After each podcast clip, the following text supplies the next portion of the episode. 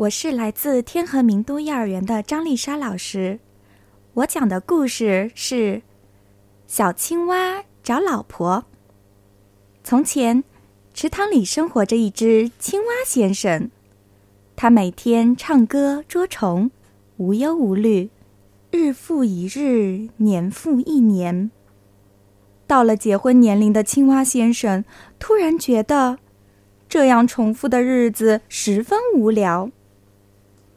一个人的生活也非常的孤独，于是他打算找个老婆，一起创造新的生活。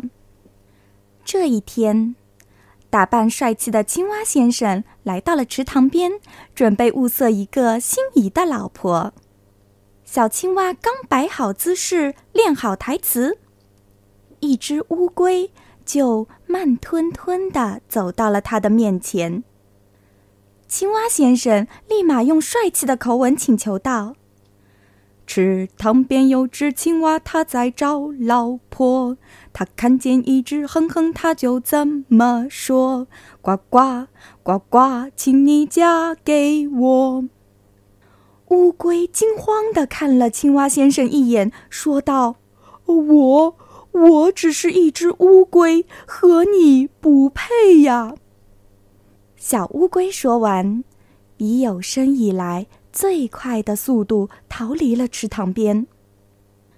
正当青蛙先生沉浸在沮丧、悲伤的情绪中时，一只公鸡雄赳赳、气昂昂的走了过来。青蛙先生立马打起精神，问道。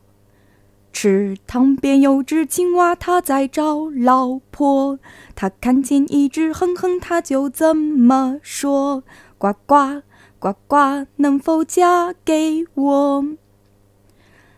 公鸡看了青蛙先生一眼，不屑地说道：“老兄，你看看清楚，我是公的，跟你配不来。”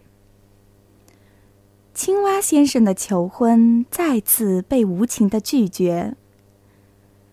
正当他心灰意冷、准备放弃的时候，一只美丽的青蛙小姐缓缓的走了过来。青蛙先生用尽最后一丝勇气，真诚的说道：“你愿意嫁给我吗？”青蛙小姐看着面前帅气的青蛙先生，娇羞的答道：“Yes, I do。”从此以后，青蛙先生和青蛙小姐快乐的生活在了一起。池塘边有只青蛙，它在找老婆。它看见一只哼哼，它就怎么说：“呱呱呱呱，请你嫁给我。”我就是一只青蛙，请你看明白，我愿意嫁给青蛙先生做老婆。